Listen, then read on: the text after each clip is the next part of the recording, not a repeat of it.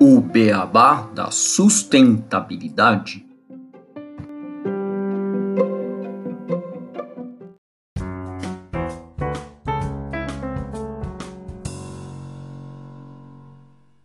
Bem-vindos ao podcast O Beabá da Sustentabilidade. Este é o episódio 88, Desenvolvimento de Produtos Sustentáveis. E hoje eu e o Renato Gatti temos a honra de receber para discutir este tema o Rodolfo Viana, que é gerente sênior de sustentabilidade da BASF América do Sul e diretor-presidente da Fundação Espaço Eco.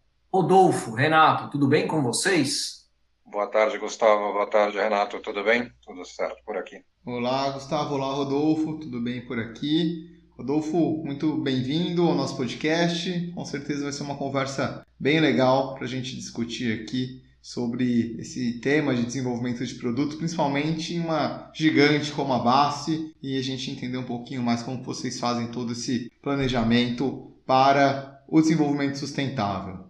Vai ser um prazer falar aqui com vocês. Bacana. E a gente vai, só para contextualizar, abrir aqui a nossa conversa, trazer uma notícia que saiu recentemente no Valor Econômico, no dia 27 de julho de 2022, que trouxe em seu título que o modelo produtivo será limpo, inclusivo e eficiente. Essa notícia traz a pesquisa elaborada para o anuário Valor Inovação Brasil de 2022 e identifica a aderência da agenda de inovação aos desafios de sustentabilidade. Ela também traz que as discussões sobre a agenda ESG vão resultar em definições estratégicas e desencadear mecanismos inovadores para o cumprimento de metas socioambientais existentes. Essas são as tendências que emergiram do ranking das empresas mais inovadoras, que ouviu mais de 253 empresas de 25 setores da economia e analisou mais de mil casos de inovação. Do total de empresas entrevistadas, 38,7%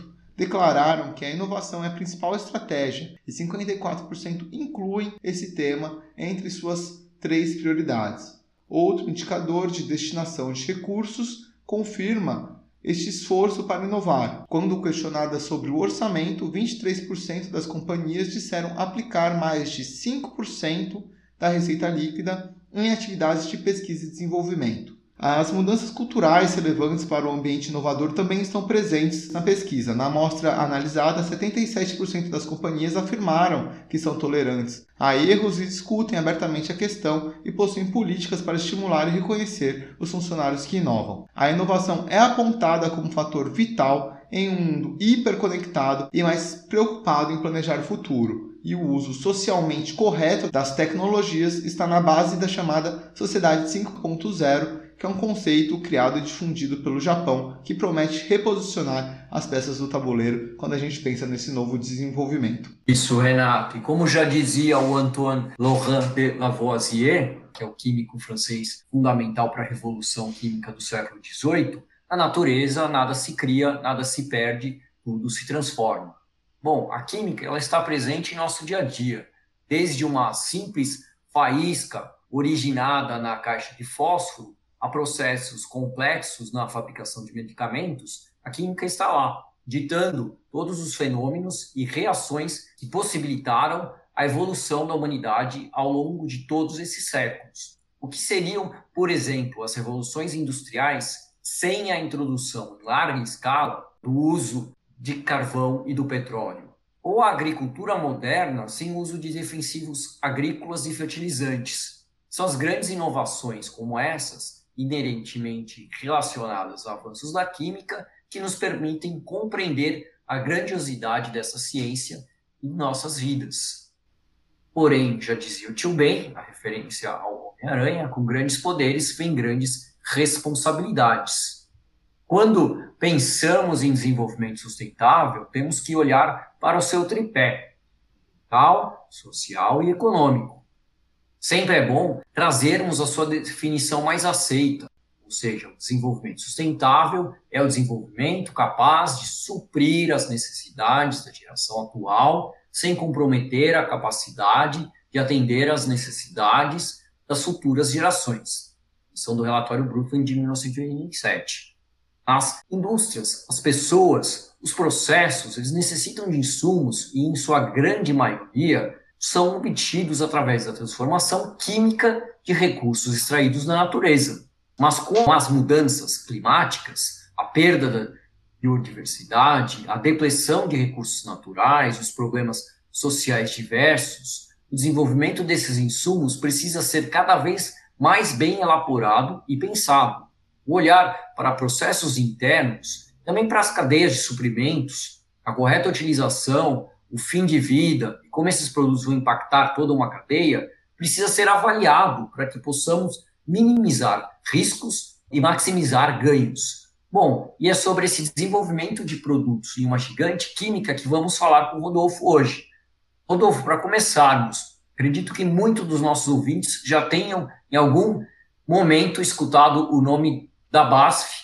Para mim, primeira vez foram com as fitas cassetes, que muitos dos nossos ouvintes não devem nem saber o que são, mas eu tinha várias fitas cassetes da BASF, mas não sei se todos conhecem toda a extensão de atuação da companhia. Acho que seria legal conhecermos um pouco mais da história e da atuação hoje. Legal. É realmente assim, o maior produto né, de consumo que a BASF teve, não só aqui no Brasil, mas no mundo, o mais conhecido, e para essa geração que estava crescendo nos anos 60, 70, 80, foram as famosas fitas cassete primeiro, depois vídeo cassete, que nada mais eram né, que películas que eram magnetizadas aí com produtos químicos como a BASF produzia esses produtos químicos, descobriu essa tecnologia e lançou as fitas. Então, na verdade, foi assim que nasceu esse produto. Foi uma inovação na época da BASF e durante muito tempo foi a marca registrada e a forma mais conhecida da BASF no mercado de consumo. Mas hoje, essas fitas nem mais fazem parte do portfólio, mas a BASF é a maior empresa química do mundo. Ela é a líder em química mundial e há 157 anos está presente na nossa vida. É uma empresa alemã, né? A matriz, a sede fica na Alemanha, mas ela está presente em mais de 90 países e aqui no Brasil há já 111 anos. Então a gente tem uma história já também bastante longa como consumidor brasileiro. A BASF tem também, falando em 111, 111 mil colaboradores no mundo inteiro, 4.200 aqui no Brasil e temos uma base aí de mais de 90 mil clientes. Então, quando a gente fala de números, a gente está sempre nessa casa do dos mil, né, dos milhões, dos bilhões. Falando de faturamento, a gente entra nos bilhões mesmo. Ano passado foram 78 bilhões de euros, dá mais ou menos uns 450 milhões de reais de faturamento global. E aqui a América do Sul contribuiu com 4 bilhões desses 78, o Brasil com 3, arredondando mais ou menos esses números.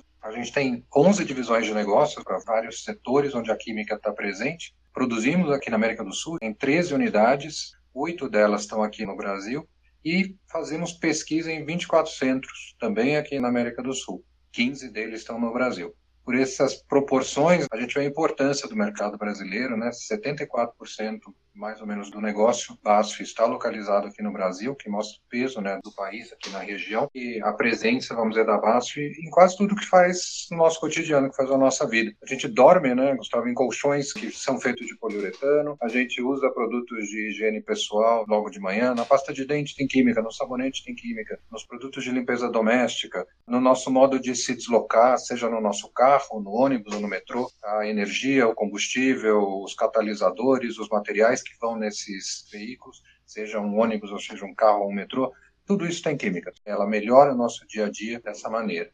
A BASF tem uma área também que é muito conhecida do consumidor, às vezes não diretamente ligada, mas nas paredes das nossas casas, Souvenir, como a marca da BASF, é produzida aqui no Brasil, nós somos líderes de mercado. Então, por aí a gente vê né, essa abrangência da química, como você falou. Fez parte das revoluções industriais aí e trouxe grandes avanços para o mundo. Na primeira revolução industrial, lá no carvão, depois na segunda, quando a gente entrou no petróleo, sem dúvida a química, no processo de craqueamento, tem um papel fundamental. Na terceira, né, com um ambiente já mais tecnológico, a gente também participou. E com certeza nessa quarta revolução industrial que a gente está vivendo agora, com Big Data, internet das coisas, etc., a química vai continuar tendo um papel preponderante e puxando muita inovação para o nosso dia a dia.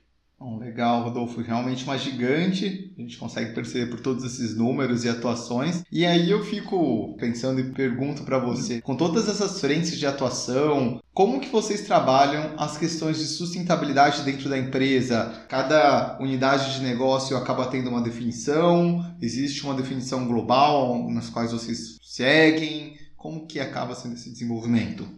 Legal, Renato. A BASF tem como propósito global e que norteia todas as ações de todas as divisões em todos esses 90 países que eu falei, e todos os colaboradores, todas as nossas unidades, etc. E esse propósito é muito claro. Nós criamos química para um futuro sustentável. E eu costumo sempre ressaltar que poderia ser nós criamos química, nós criamos química eficiente, nós criamos química para um futuro. Quando a companhia coloca um, criamos química para um futuro sustentável, a sustentabilidade está ali como um compromisso, como um pilar estratégico, né? Ela está presente desde esse grande orientador, que é o propósito da companhia. E ela vai cascateando, isso que eu acho também bacana na nossa governança, né, o G do ESG, a nossa governança ela vai materializando, ela vai cascateando sustentabilidade, desde esse propósito até compromissos corporativos que viram metas, globais, que viram metas regionais, que viram metas das unidades de negócio, dos colaboradores e assim vai. Então, essa é a forma como a gente tem também de concretizar o que é ser sustentável. E você produzir produtos que consumam menos energia, que permitam ao cliente, às vezes, consumir menos água, ou ter processos mais eficientes, que demoram menos, que têm um tempo mais curto de processo. Então, tudo isso são atributos de sustentabilidade. São formas que a gente tem né, de captar oportunidades ou reduzir riscos e criar valor para o cliente e na medida que a gente cria valor para o cliente, a gente cria valor para a sociedade também. A gente está nesse ecossistema, empresa, meio ambiente, consumidor, etc. Tudo está muito ligado. E a gente vê essa questão que na pesquisa que você mencionou sai muito forte, essa questão da inovação e da sustentabilidade que todas as empresas hoje estão buscando. E quando eu fiz a abertura, né, a gente falou da frase do Lavoisier, que muita gente já deve ter escutado, principalmente nas aulas de química do ensino médio. Como é que é o desenvolvimento desses produtos e como vocês olham para toda a cadeia, pensando nessas transformações que eles vão sofrer durante o seu ciclo de vida e os possíveis impactos que esses produtos possam ter no meio ambiente e nas pessoas. Aqui a gente fala de dois conceitos que estão muito presentes aqui no nosso dia a dia na BASF, né? Ciclo de vida e cadeia de valor. Quando a gente fala de sustentabilidade, é muito importante a gente pensar que um produto tem sempre um início e um fim. Ele tem também, né, se a gente olhar por outro lado, a estação, o uso, o descarte, ou como a gente fala na linguagem de análise de ciclo de vida, ele começa lá atrás no berço e ele vai terminar lá no final dessa cadeia, no final desse processo, no túmulo. Então, por isso que a gente fala do berço ao túmulo, ou se a gente tentar ter um processo mais redondo, mais circular, do berço ao berço. Como é que a gente faz que não haja descarte, que não haja resíduo, que não haja lixo no final desse processo? para a produção limpa, que também estava mencionado no artigo. E cadeia de valor, porque não é só bastante a gente olhar para a nossa produção, para os nossos sites produtivos, etc., mas tudo que vem antes, que está na cadeia de valor, na cadeia de fornecimento, e tudo que está depois, que a gente produz para clientes, que vão produzir para outros clientes. A BASF tem basicamente negócios chamados B2B, de negócios para negócios. Tem poucas áreas só souvenir que tem essa característica de ser um B2C. Quando a gente fala dessa característica, é importante a gente pensar não só no que a gente fornece para o nosso cliente, mas para todo o restante da cadeia. E aí a gente começa a trabalhar temas que na BASF são muito presentes. A gente tem a proposta de criar química sustentável, como é que a gente faz isso? Através de alguns pilares dessa estratégia. Um deles é a economia circular. Em economia circular, para quem não está familiarizado, a gente fala de um modelo de produção que não se baseia no atual, que a gente chama de linear. Por que linear? Porque ele é de extração, uso, descarte. Extração, uso, descarte. O problema é que a extração desses recursos ela está cada vez mais difícil, porque a gente está num planeta que tem recursos escassos e a gente está consumindo mais do que esses recursos existem e vamos, num cenário de crescimento populacional, consumir mais e mais. Então, esse modelo linear ele não tem um, futuro nesse novo ambiente que a gente vive. Então, circularizar, fazer com que não haja resíduo, que eu não precise extrair sempre, mas que eu mantenha esses recursos no ciclo produtivo, reciclando, reutilizando, alongando a vida útil dos produtos, etc., é muito importante. A BASF tem um programa de aceleração de economia circular na produção, o próprio sistema nosso de produção, chamado de Verbund, que em alemão quer dizer algo em tradução livre como ligação, é um processo onde na cadeia química o subproduto de uma etapa é matéria-prima da etapa seguinte, de forma que eu não tenho perda no processo vou tendo sempre né, essa lei de Lavoisier. Eu vou transformando essa matéria-prima conforme essa etapa de produção vai passando. Então, essa parte, por exemplo, de economia circular é muito importante para a. Também outras áreas que são a base da nossa estratégia toda a parte de transformação energética, utilização de energias renováveis, energias limpas, no lugar das energias fósseis, que também, né, como a gente falou aí na economia circular, também esses combustíveis fósseis estão se extinguindo eu preciso criar novas condições através de elementos aí de energia renovável que utilizam energia eólica, energia solar e outras fontes aí que a gente tem aqui no Brasil até em bastante abundância. Por último, o terceiro pilar, eu diria, da estratégia tem exatamente a ver com produtos sustentáveis. A gente tem uma meta dentro da BASF de venda de produtos mais sustentáveis. Daqueles 78 bilhões de euros que eu falei no início, 30% dessas vendas são de produtos que a gente classifica algum atributo de sustentabilidade. Eu falei, ou eles têm uma menor pegada de carbono, ou eles permitem para o cliente um menor consumo de água, menor consumo de energia, tem tempos mais curtos de processo e assim vai. Então, a promoção desse portfólio mais sustentável que a gente chama de produtos aceleradores, ela é também um dos pilares aí da estratégia da BASF. Como a gente materializa, né, como é que a gente coloca na prática sustentabilidade e aplica isso na nossa produção, no nosso marketing e vendas, etc. E também pesquisa e desenvolvimento. E, Rodolfo, pensando nesse desenvolvimento sustentável, nesses produtos, né, você falou de alguns pilares, na sustentabilidade a gente também tem três pilares ali fundamentais, o social, o ambiental e o econômico. Você citou um pouco aí do ambiental, do econômico. Como que vocês fazem para ponderar entre esses três pilares para fazer o lançamento de um novo produto no mercado. Você citou um pouco sobre produtos que vocês têm ali por exemplo, com uma redução de emissão de CO2, mas vocês têm alguma classificação também para falar ah, esse produto é melhor do que o outro, ou alguma metodologia? E como que vocês testam também para garantir um menor impacto e planejar também a mitigação de possíveis riscos de um produto que seja lançado, que seja feito um mau uso, etc., para a sociedade?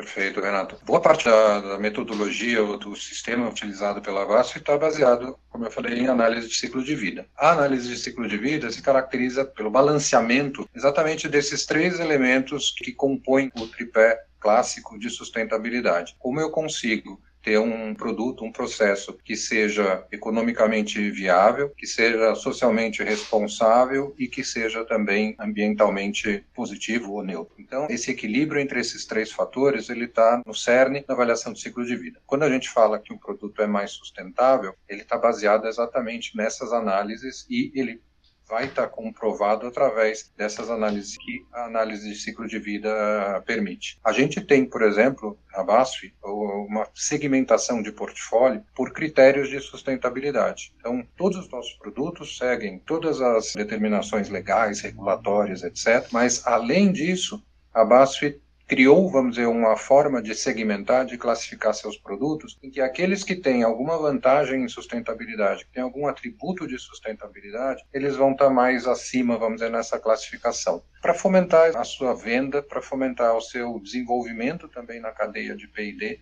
quando um produto está sendo desenvolvido, quando está havendo a pesquisa e desenvolvimento, já existem ali determinados momentos, determinados ritos no processo que vão verificar se aquele produto tem ou não alguma vantagem comparada a um produto anterior da própria BASF ou aos estándares de mercado atuais. E se ele não tiver, num determinado momento ele não vai adiante. Então, do que se investe, eu falei, né, a BASF investe 2 bilhões de euros em pesquisa e desenvolvimento de produtos, esses 2 bilhões eles têm que ter alguma vantagem comparada ao que já está no mercado. E esses critérios de sustentabilidade desempenham um fator, vamos dizer, importante na decisão de seguir ou não com uma determinada molécula que está no pipeline lá de pesquisa e desenvolvimento.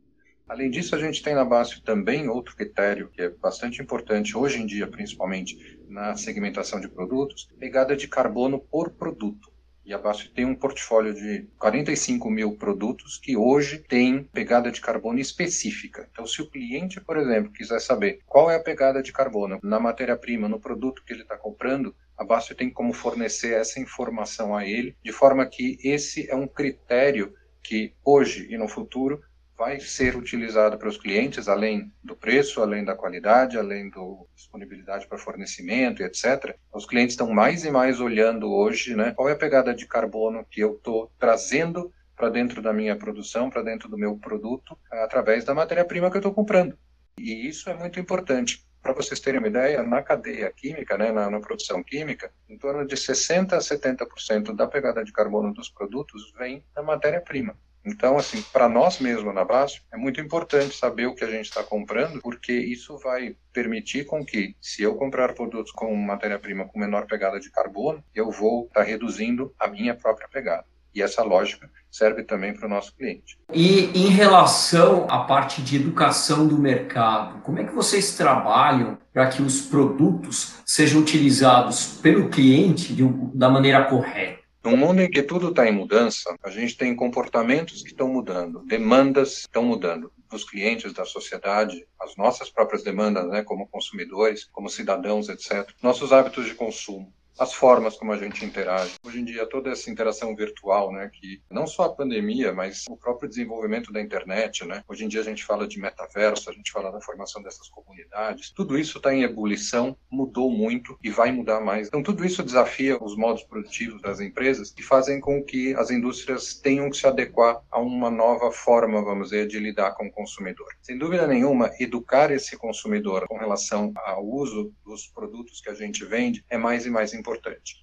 A gente fala muito né, da tendência de produto como serviço. Isso é uma característica também, é uma linha também da economia circular. Você usar produtos de maneira correta faz com que você também preserve recursos. Olhem só, pensando nessa parte, por exemplo, de produto como serviço, você precisa de um carro. O que, que você quer? Você, na verdade, você quer sair de, do lugar A e ir para o lugar B. Se você faz isso pouco, para que você precisa de um carro na sua garagem? Você pode compartilhar esse carro, como é muito comum em outros países, aqui no Brasil nem tanto, ou você pode utilizar um táxi, e hoje em dia você tem os aplicativos que facilitaram muito a vida. Então, tudo isso faz com que a demanda por você ter um determinado produto, nesse caso o carro, ela seja muito mais reduzida do que era no passado. Então, todos esses comportamentos, né, a gente está falando aqui de compartilhamento, mas tem vários outros que mudam esse padrão de consumo. Tudo isso exige que você eduque seu consumidor e seu público e também se reeduque dentro da própria empresa. Então, eu acho que essa parte é muito importante, porque faz com que você tenha consumidores mais conscientes, tenham consumidores que ambientalmente vão pensar nos impactos que o seu comportamento está gerando, que vai também gerar um comportamento social mais responsável. Da onde vem a roupa que eu consumo? Da onde vem o alimento que eu estou comprando? Tudo isso são perguntas que hoje o consumidor faz, que ele exige muitas vezes das empresas, que faz com que essa interação passe por essa educação, passe pela informação, passe por muitas vezes você dá mais informação, mais conteúdo para o seu consumidor. A gente tem, por exemplo, na BASF e várias outras grandes empresas também tem, uma área que em inglês é chamada de Product Stewardship até, por exemplo, para alguns produtos. Para a parte de agro, por exemplo, é muito importante, porque o uso correto dos produtos é uma coisa extremamente importante para a eficiência desse produto. Então, nós queremos que o produto seja utilizado de forma correta, porque dessa maneira o agricultor também, por exemplo, vai ter a eficiência que ele deseja e aquilo que a gente também promete na utilização do produto. Então, essas áreas, por exemplo, específicas de alguns negócios ou gerais de algumas empresas são muito importantes. Cada vez mais você educar o seu consumidor para utilizar os produtos de maneira responsável, de maneira correta, não desperdiçando, sabendo descartar ao final. A gente tem na Souvenir, por exemplo, um programa com uma startup que é a Residual, que faz logística reversa das embalagens de tintas e também das sobras de tintas. Então, ao final do processo, quando sobrou tinta ou quando você tem uma lata vazia, você descarta ela de forma correta, você, eu digo, consumidor descarta de forma correta, faz com que a cadeia, por exemplo, funcione de maneira adequada. Então, educação é fundamental para a gente colocar esse novo modelo circular, limpo, sustentável, responsável socialmente, etc., de pé. Bacana, Rodolfo. Isso é bem importante, de fato. Acho que quando a gente fala né, ali no começo do Lavoisier e dessa questão da química, ela se transformando, o uso do produto ele é fundamental, porque às vezes você usar um produto em uma maior quantidade, além da pessoa que consumiu está desperdiçando, né, e muitas vezes não tem a necessidade, você pode estar tá causando, vezes, um impacto ambiental que não estava previsto e etc. Então, acho que é fundamental quando a gente vê que vocês têm essa frente de educação do consumidor. Você citou o programa da Souvenir, se não me engano, o Impev vocês também estavam presentes na fundação, não estavam? O Impev é um caso de sucesso mundial até, se você olhar, é o maior programa de logística reversa mundial e ele garante, vamos dizer, o recolhimento né, das embalagens de defensivos agrícolas que estão espalhadas em todos os cantos do Brasil. Você pensar é um desafio logístico enorme, mas depois de décadas aí já de implantação, o Impev é um modelo de sucesso que recolhe mais de 90% das embalagens e dá uma nova destinação, porque as embalagens são limpas, depois elas são reprocessadas e voltam a ser embalagem. Então, é um modelo circular por natureza, que a BASF, junto com outras empresas, né, num consórcio, ajudou a formar. E o Impev hoje garante essa circularidade na cadeia de produtos agrícolas, que pode e deve né, ser utilizada também em outras cadeias porque essa circularização, né, essa economia circular funcionando nos diversos setores é fundamental para a gente resolver desafios hoje enormes no Brasil, como o desafio do processamento e reciclagem do lixo. A gente precisa aumentar as nossas taxas. O Brasil é um país de primeiro mundo na geração de resíduos sólidos, mas ele é um país ainda em desenvolvimento em termos de processamento né, desses resíduos. E imagina a quantidade de recursos, né, de dinheiro mesmo, que a gente literalmente joga no lixo, manda para aterro e que poderia ser reutilizado e voltar para o processo. Com certeza. E hoje, quando a gente fala dos principais desafios que vocês enxergam, essa parte da educação do consumidor é uma delas, porque você sendo uma indústria química gigante, imagino que muitas pessoas às vezes devem receber isso e ver às vezes com um olhar de, isso daqui acaba não sendo o melhor para o planeta, acaba sendo não sustentável. Como vocês acabam contornando essas situações e, e outros desafios que vocês enxergam e que vocês possuem também é, junto dos clientes de vocês, né? Quando a gente fala de produtos com baixo impacto socioambiental, eles estão mais exigentes? Vocês sentem isso ou ainda está começando pelo menos aqui no Brasil, ainda não está com tanta demanda, fora está com uma demanda maior? Como vocês enxergam esse mercado?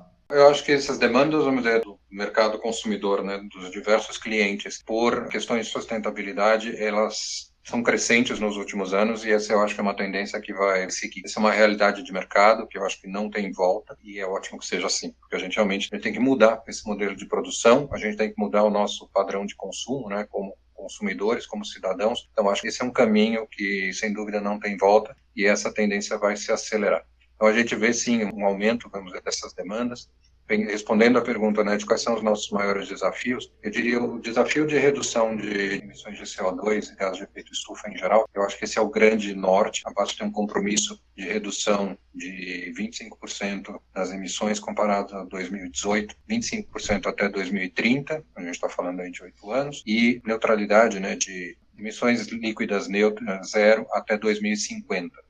Então, esses são desafios bastante grandes que demandam, vamos dizer, novas tecnologias, que demandam avanços também, né, que ainda não estão 100% definidos. A gente tem um caminho bastante claro, já definido até 2030, mas de 2030 até 2050 vai depender também do quanto a tecnologia vai avançar, o quanto a gente vai ter de novas energias. Isso são coisas que a gente está falando do médio para o longo prazo. Esse acho que é o grande desafio da BASF e de outras empresas que estão também comprometidas com os ODS, com a questão climática e a mitigação né, dos efeitos aí dessas mudanças do clima. Nessa parte, por exemplo, da educação do consumidor, acho que isso tem muito a ver com o outro pilar que eu mencionei, que é essa questão da economia circular, né? Como é que a gente trata e reduz essas questões, esses problemas atuais com relação ao descarte, porque eu não vou ter tantos recursos assim disponíveis, pensando num aumento populacional, num aumento da demanda, porque as populações estão cada vez né, migrando para as grandes cidades, aumentando seu padrão de consumo. Existe um lado excelente que é estamos tirando algumas pessoas da linha da pobreza, nós estamos aumentando as, as condições de consumo,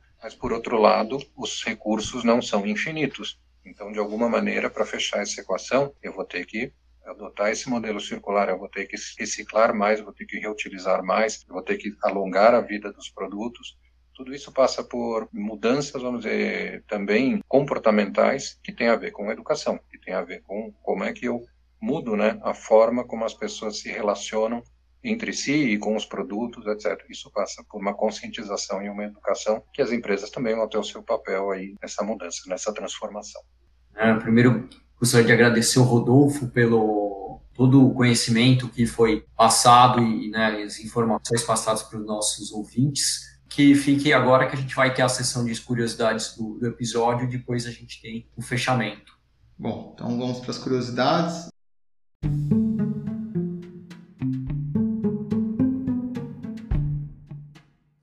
Curiosidades.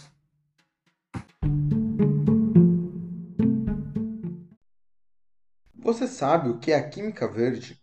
Também conhecida como química limpa ou química sustentável, é um tipo de prevenção relacionada à poluição causada por atividades na área química. Ela busca desenvolver metodologias que usem e gerem a menor quantidade de materiais tóxicos ou inflamáveis possíveis. Dessa maneira, os riscos são minimizados, assim como os gastos com tratamentos dos resíduos gerados no processo. Ela permite que as atividades desenvolvidas em indústrias químicas gerem menos danos ao meio ambiente e, consequentemente, à saúde humana. Para isso, ela é pautada em 12 princípios distintos. A química verde foi criada pelo químico John Warner e Paul Anastas, membros da Agência Ambiental Norte-Americana, em 1991.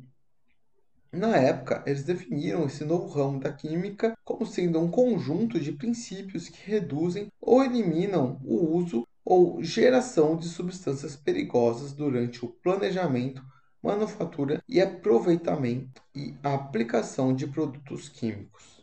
Entre os 12 princípios, temos o princípio da prevenção, onde evitar a produção de resíduos é melhor do que tratá-los ou limpá-los após sua geração. O princípio da economia de átomos, onde deve-se procurar desenhar metodologias sintéticas que possam maximizar a incorporação de todos os materiais de partida no produto final. O princípio de síntese de produtos menos perigosos, ou seja, sempre que praticável, a síntese de um produto químico deve utilizar e gerar substâncias que possuam pouca ou nenhuma toxicidade à saúde humana e ao ambiente.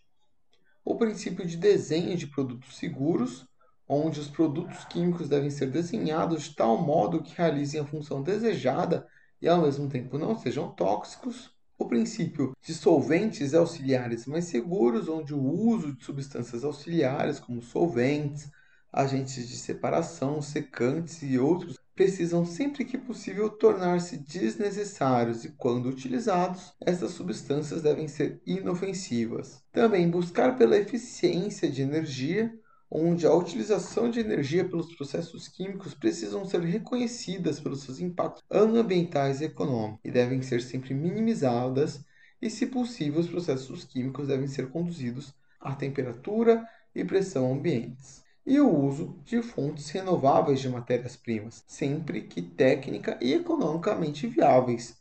A utilização dessas matérias-primas renováveis devem ser escolhidas em detrimento de fontes não renováveis.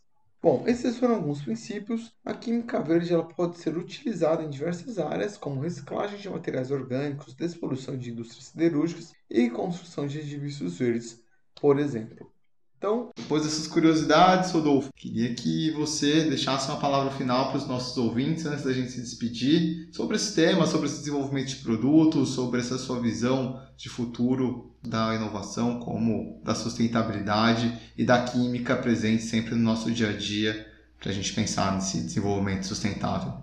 Excelente, Renato. Acho que, fechando com o que a gente falou logo no início, acho que essa questão de que a produção tende né, a ser cada vez mais limpa, mais circular, mais sustentável, como quer que a gente chame, que ela vai ser cada vez mais inclusiva, levando em consideração essa questão de ser socialmente responsável, né, incluir aos cidadãos as demandas da sociedade na sua natureza. E também mais eficiente, a gente equilibra os três aspectos aí da sustentabilidade que a gente falou várias vezes aqui, o econômico, o ambiental e o, e o social, e chega, eu acho que no modelo que a gente vai precisar para essa nova sociedade que a gente está formando, que a gente está vendo formar, participando né, dessa evolução. Eu acho que o objetivo né, e a meta é a gente chegar a esse cenário dessa produção limpa. O caminho, sem dúvida, passa pela sustentabilidade.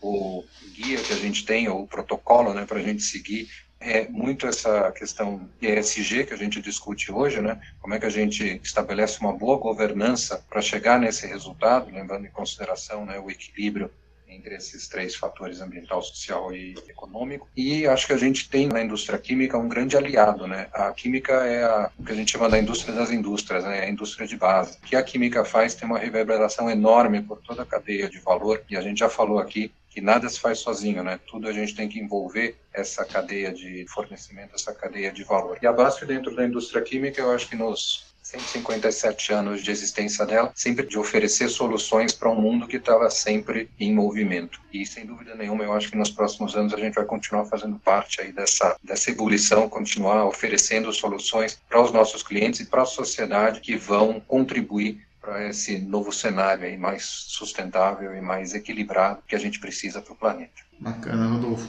É super bacana te ouvir um pouco e a gente poder levar essa mensagem para os nossos ouvintes. A gente agradece a sua participação aqui no nosso podcast. Sempre gostamos de trazer diferentes visões e pessoas para conversar sobre o tema de sustentabilidade. Queria agradecer mais uma vez sua participação, agradecer a todos os nossos ouvintes. Até o próximo episódio, o Beabá da Sustentabilidade. Muito obrigado, Renato. Foi um prazer participar aqui e a gente está sempre à disposição para falar desse tema que para mim é apaixonante aí, né? Como é que a gente consegue com sustentabilidade fazer essas mudanças acontecerem? Até a próxima. Obrigado, Rodolfo, pela participação aqui no nosso podcast. Ouvintes por nos escutarem e realmente a gente gosta de trazer mensagens e mostrar né, o que está sendo feito, mostrar soluções e como a aplicação da sustentabilidade pode estar tá melhorando o nosso mundo. Então é muito legal a gente ter exemplos como o da BASF mostrando como está sendo aplicada a sustentabilidade na criação de produtos. E novamente agradeço aos nossos ouvintes para nos escutarem e também peço os likes e as estrelinhas no Spotify aqui o Beabá é sustentável. Até o próximo episódio.